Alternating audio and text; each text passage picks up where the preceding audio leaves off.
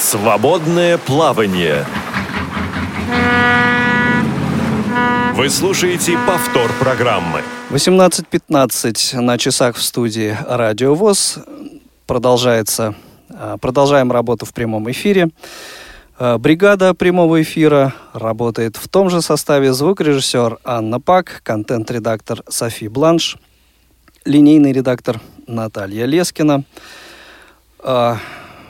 Одну программу сменяет другую, программу «Тифло-час», в прямом эфире сменила программа «Свободное плавание». И тема сегодняшнего выпуска «Вкусно и полезно». Что касается «вкусно», это понятно.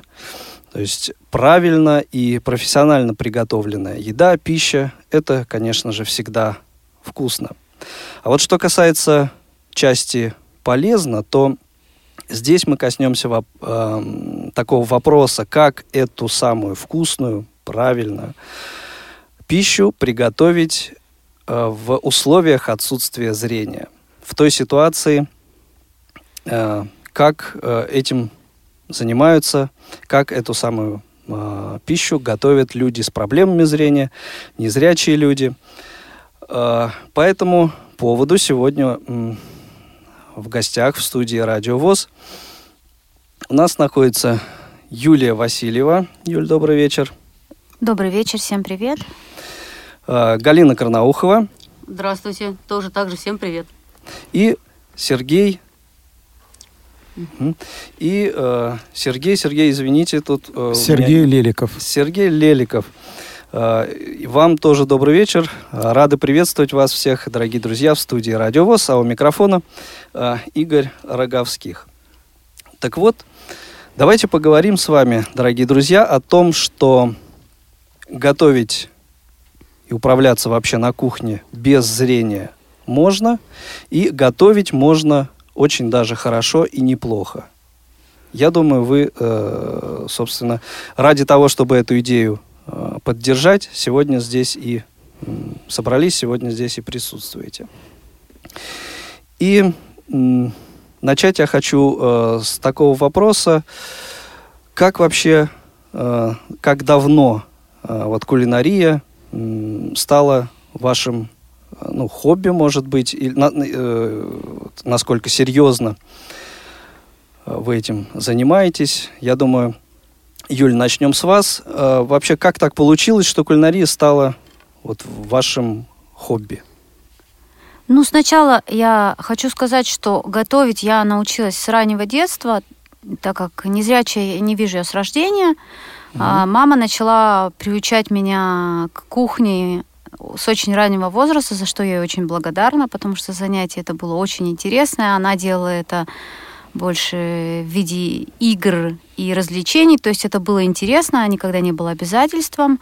А хобби моим это стало буквально, скажем так, может быть, лет 5-6 назад, тогда, когда я поняла, что готовить можно не просто какую-то повседневную пищу, скажем, там, супы, салатики, второе, то, что нужно действительно, чтобы поесть, да, а тогда, когда я приобщилась к выпечке, когда я поняла, что готовить можно с удовольствием, еще и что-то сверх будничным, будничной еды, что-то интересное, что-то вкусное, что-то необычное, чем можно порадовать себя и особенно, конечно же, своих близких. Угу. То есть ваш конек все-таки выпечка, да? Да, да, угу. мой конек это выпечка.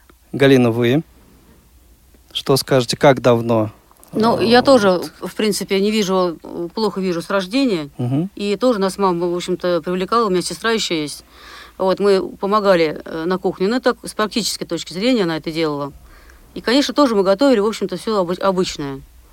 Вот, а когда уже вот Сережа этим увлекся, у нас, конечно, тут уже совсем другая э, получается ситуация.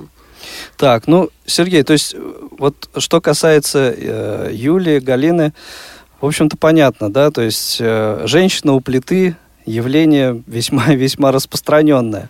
Мужчина все-таки реже, согласитесь. Ну, можно поспорить, конечно, но, но давайте не будем. Вот у вас как это все произошло? У меня произошло все диаметрально наоборот. В 35 лет я потерял зрение, угу. и чтобы не пасть в отчаяние, я там занимался чуть-чуть бизнесом, А потом как-то, благодаря своей галочке и ее разговорам о том, что она любит э, бывший советский торт э, Прага, меня посетила такая идея. Я начал уже, грубо говоря, с брендов.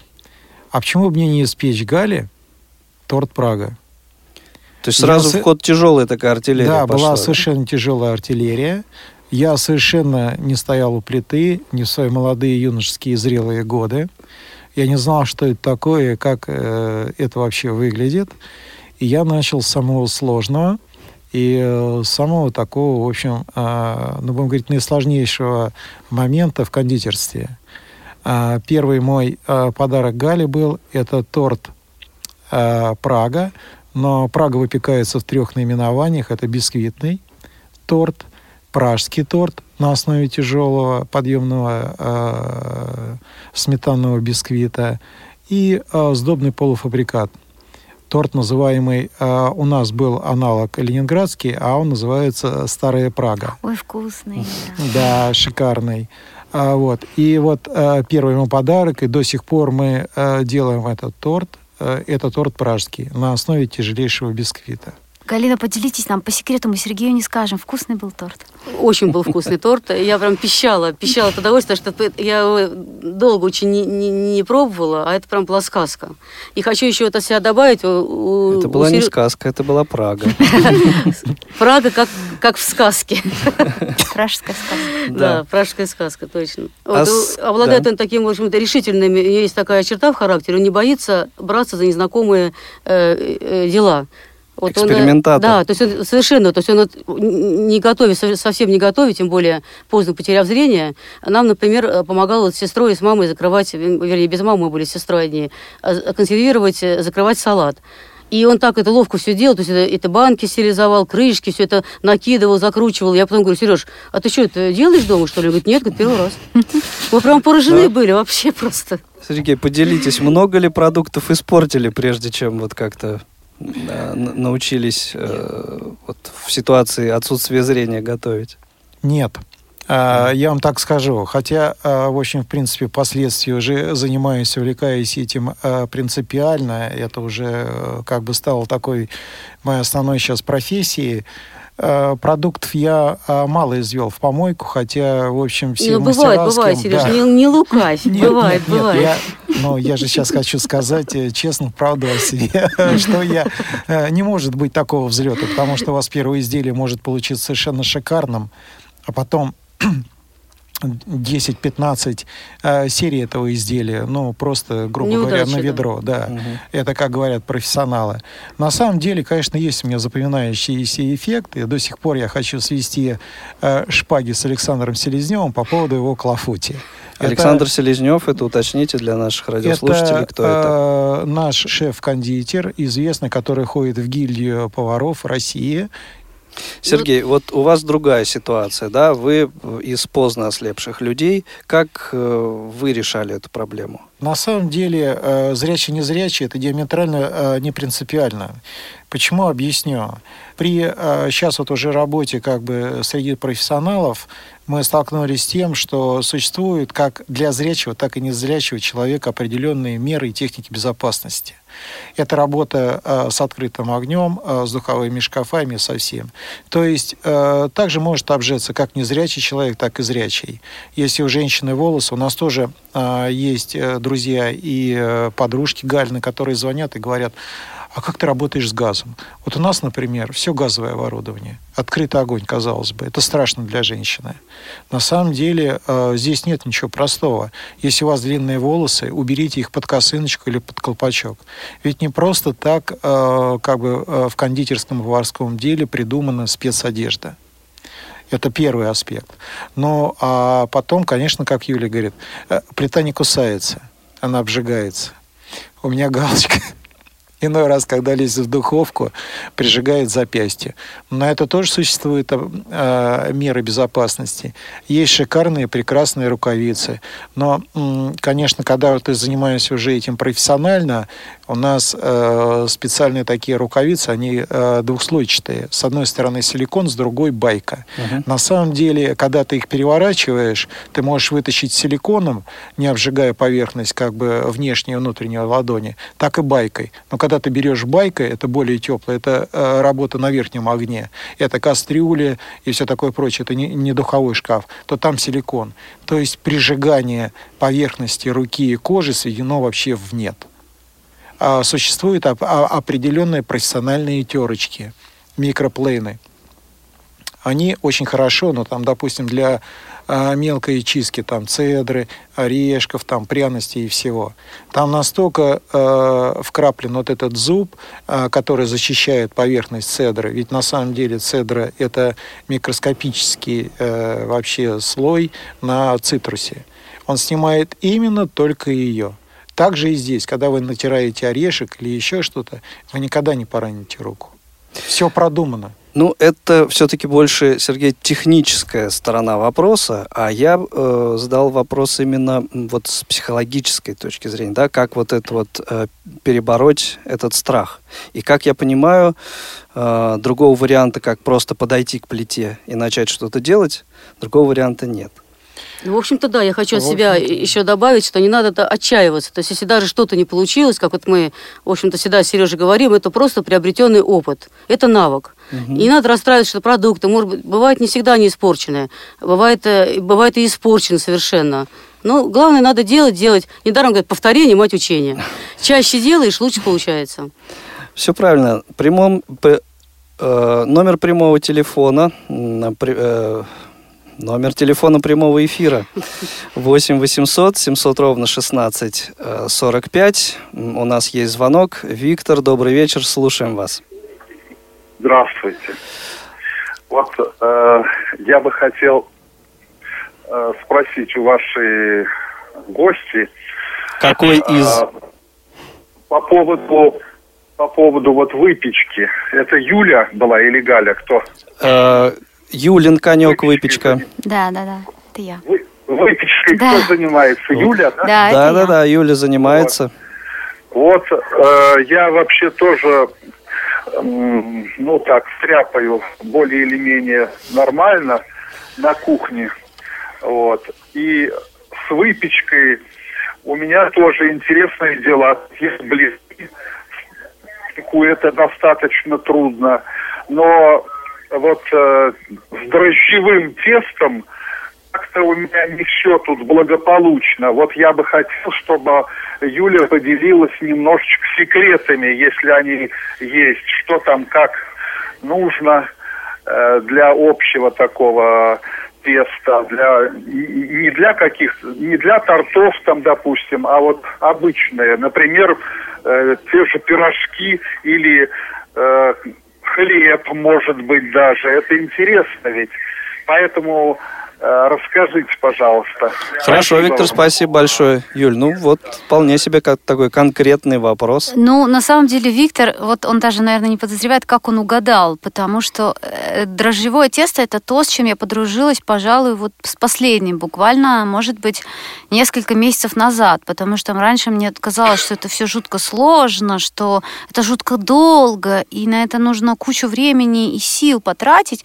Вот буквально, может быть, две недели назад я испекла первый первую булку хлеба, причем я сделала это в, в обычном духовом шкафу, не без э, привлечения хлебопечек и каких-то дополнительных устройств, и поняла, что это очень и очень просто. Вот, собственно, так. что я могу порекомендовать, да, чтобы не углубляться, да. а именно начать, э, то есть с пары каких-то рекомендаций, я бы лично человеку, который только начинает иметь дело с дрожжевым тестом, посоветовала начать использовать все-таки сначала, начать пользоваться сухими дрожжами. То есть сухие дрожжи, которые продаются в пакетиках, обычно грамм по 11-12, но фасовка бывает разная.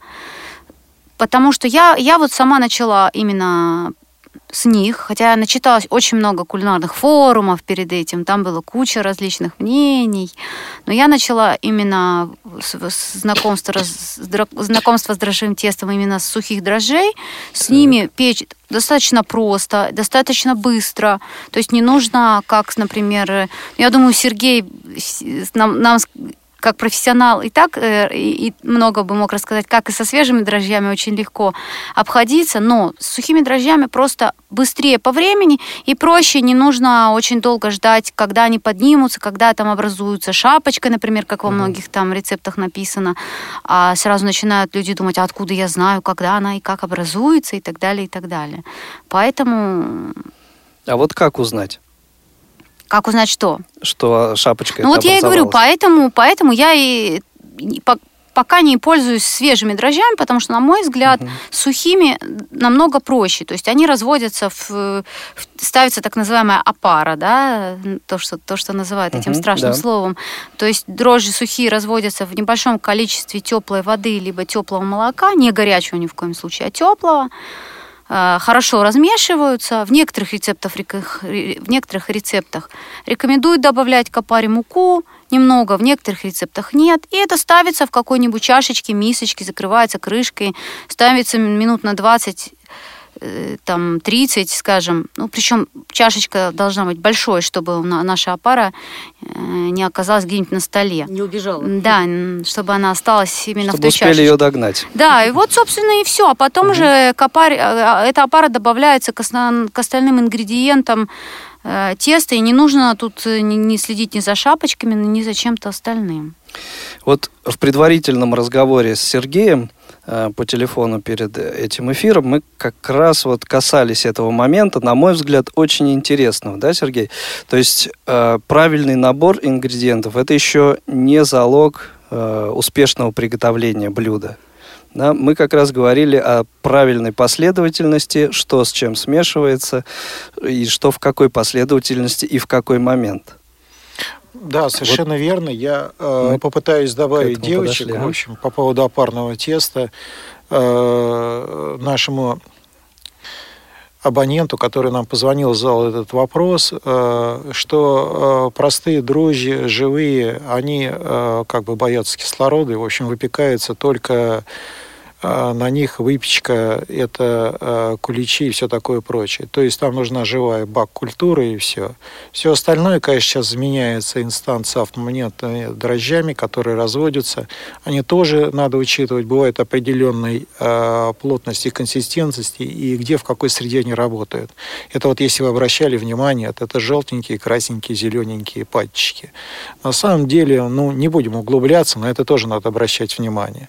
Помимо пары, вот как сказала Юля, а ведь дрожжи воются и просто а, как бы тесто имеет свою подъемную силу и разрыхление а, во время уже поднятия теста. Не именно, потому что некоторые рецепты допускают выпечку двойного подъема. Это опара и плюс введение сухих дрожжей в само тело теста.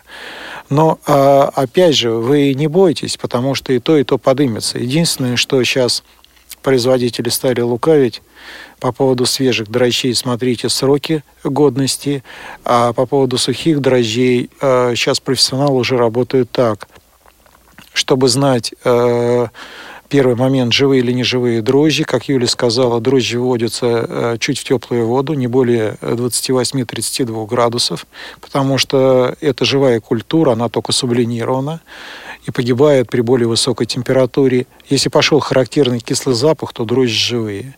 Ну и, конечно, по поводу шапочки. Без шапочки никуда не деться. Если нет шапочки, то и дрожжей нету. То есть вы не стесняйтесь, тогда эту опору просто опару вы, выкиньте и поставьте новую. Заново все, да? Да, заново. Иначе у вас изделие совершенно не получится. То есть на этом этапе уже понятно, что из этого ничего не получится. Да, да, да. Mm-hmm. Первый подготовительный этап, если вы э, работаете опарным способом, то только так. И э, если вы работаете неопарным способом, как я сказал, это примерно круассаны, э, сдобные подъемные, там такие слоеные теста, есть составляющие моменты. Или большая подъемная, как бы сказать, часть сдобы, где вводится там много молока, яиц, сахара, mm-hmm. в общем, и все, да. Дрожжи тоже проверяются заранее.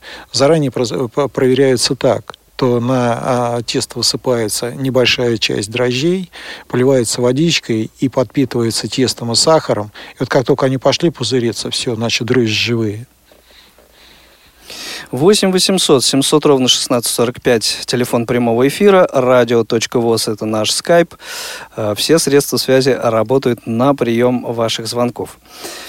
Э, этого вопроса мы тоже уже немножко коснулись в сегодняшнем эфире. Да? Это техническая сторона деятельности на кухне. Вот используете ли вы какие-то приспособления, вот, э, которые облегчают вам э, работу на кухне с точки зрения незрячего человека? То, что, например, ну, другим людям Э, нет необходимости использовать зрячим людям, или вы обходитесь исключительно э, тем же инструментарием. Лопаточки, ножи, там, не знаю, что еще, венчики и так далее. Ну, э, давайте я отвечу за девочек, наверное, просто как мужчина, потому что инструментарий, конечно, в руках мужчины, а скалка в руках женщины. Хорошо, да. Тоже оружие, да? Это тоже оружие, да. Не только пролетариата, но и отстаивание интересов. Вот. Так что, есть какие-то такие приспособления специальные?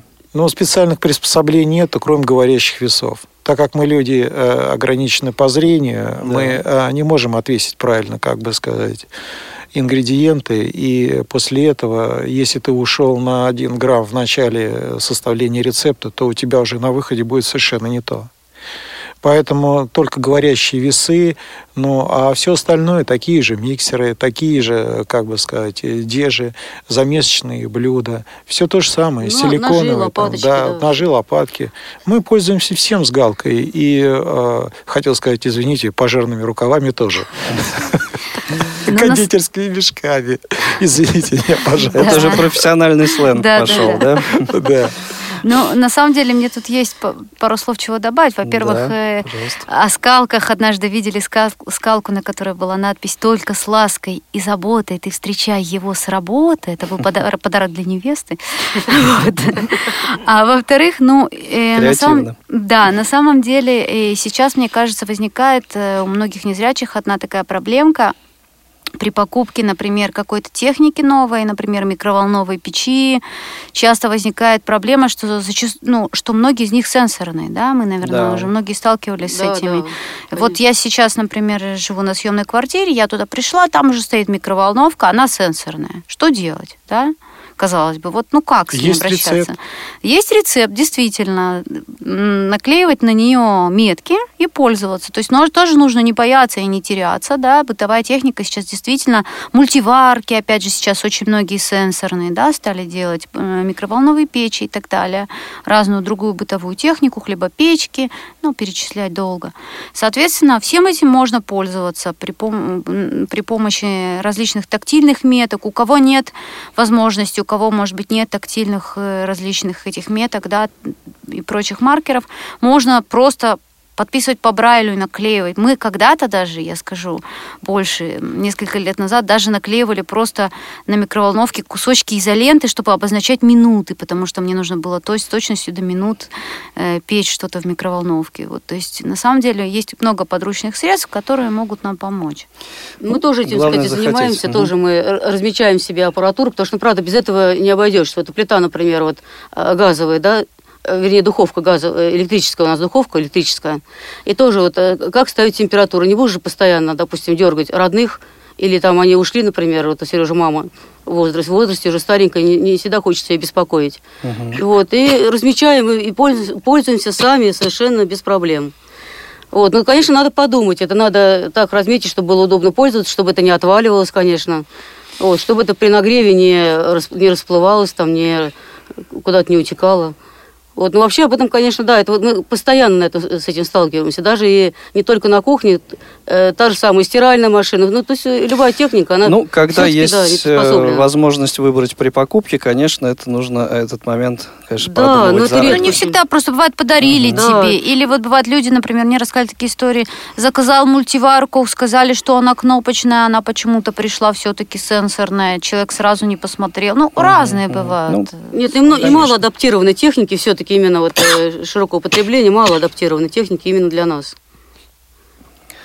Поэтому э, Но даже, привлекаем. Да, да даже это не, не, нас не, не отвращает от кухни, да, то есть не, не бойтесь, товарищи, да, действительно, иногда бывают э, ситуации такие, которые ставят нас э, ставят нам такие вопросы, а что же делать, а как же сделать? Но все это можно придумать. И некоторые вещи уже придумали до вас, поэтому спросите у своих знакомых и друзей. Вот, некоторые вещи вы сами можете Да, придумать. по этому поводу у меня как раз э, следующий вопрос. Вот те самые ножи, лопаточки и, и, и прочие приспособления, инструменты, вот эм, откуда узнать, эм, для чего э, используется вот эта лопаточка, или, например, что вот в этой ситуации надо использовать вот именно этот нож удобно использовать, рекомендовано использовать. Откуда берете эту информацию? То есть вот наш э, всемогущий интернет или, или что-то другое? Наш всемогущий опыт. Всемогущий опыт, а опыт откуда? Да, и э, подсказки профессионалов, опять же, я не хочу сказать, но на самом деле э, для разделки мяса используют сейчас профессионалы керамические ножи. А почему? Я удивился, спросил, а мне сказали, а чтобы не было окисления мяса. Понимаете? Даже такой вот банальный вариант. Нет, ну и часто мы слушаем, допустим, да. извиняюсь, перебью, Сереж, э, чувствую, э, смотрим, допустим, ролики, вот, э, например, из такой инструмент вырезать вот огрызки, допустим, из яблок. Я, я вот очень долго, я вообще очень долго, так сказать, думала, как эта штука называется. Она, вернее, не только огрызки вырезать, но сердцевинку, они бывают разных да, диаметра. Да, да. да, называется это нуазетка. Это вот да, тоже... это набор нуазеток. Да, это Ей, вот тоже из сердцевины, да, еще узнали. можно вычищать баклажанчики, делать лодочки для всяких, ну, так да, сказать, фаршированных да, да. закусочек и бутербродиков. Я такое общем... приспособление помню еще из детства у бабушки. Да, да, да. Да. Только не знали, как называется, да. Абсолютно, да. Ну, теперь буду знать. Ну, а по поводу ножей, понимаете, каждый э, выбирает ножи под себя, и, э, но для работы, конечно, нужны э, совершенно острые бритвенные ножи. Кто угу. как, и опять же по материальным возможностям, кто какие ножи покупает. Не, ну потом, допустим, инструментами пользуешься, ну, я, я опять-таки перебиваю, я извиняюсь, вот, допустим, э, что-нибудь выкладываешь из дежи, вот, то есть это только с практикой, вот, мы сейчас вот очень э, часто пользуемся силиконовыми скребочками, потому что чище, чем ты силиконовым скребочком, ты из дежи не снимешь. Вот э, смесь, угу. тесто, смесь, очень удобно. Ну и практика, практика, этим попробуешь, этим попробуешь, послушаешь одно, другое, кто-то тебе что-то скажет, и выводы делаешь уже под подбираешь под себя. Я, например, иногда читаю, вот когда кулинарные форумы, да, читаю какой-нибудь рецепт, но помимо рецепта я обязательно читаю комментарии, потому что в них иногда просто пишут, ой, какая вкуснятинка, спасибо. Да. Это не информативный комментарий. Вот а всем вот иногда, ли рецептам стоит доверять? А вот иногда пишут очень информативные комментарии, типа, я вот использую для этого то-то и то-то. Рецептом, а, вот сразу отвечу, не всем, действительно, да, да. не всем. Да. Но у меня, например, есть проверенные сайты, которыми я пользуюсь, да, проверенные рецепты. Это первое. А второе, я очень люблю экспериментировать. Да, есть рецепт, я могу отталкиваться от него, могу в процессе приготовления понять, что я начала готовить по рецепту, а получилось у меня что-то совершенно иное, потому что я добавила еще чего-то, а чего-то убавила. То есть с, с опытом уже вот это экспериментирование становится свободным. Ты уже не боишься думать, а вот если я не 200 грамм положу, а 150, что же будет? И так далее, и так далее. А вот э, действительно ли как-то это вот критично бывает? Э, не, не 200, а 150 положить? Смотря что мы готовим и о каком веществе мы говорим.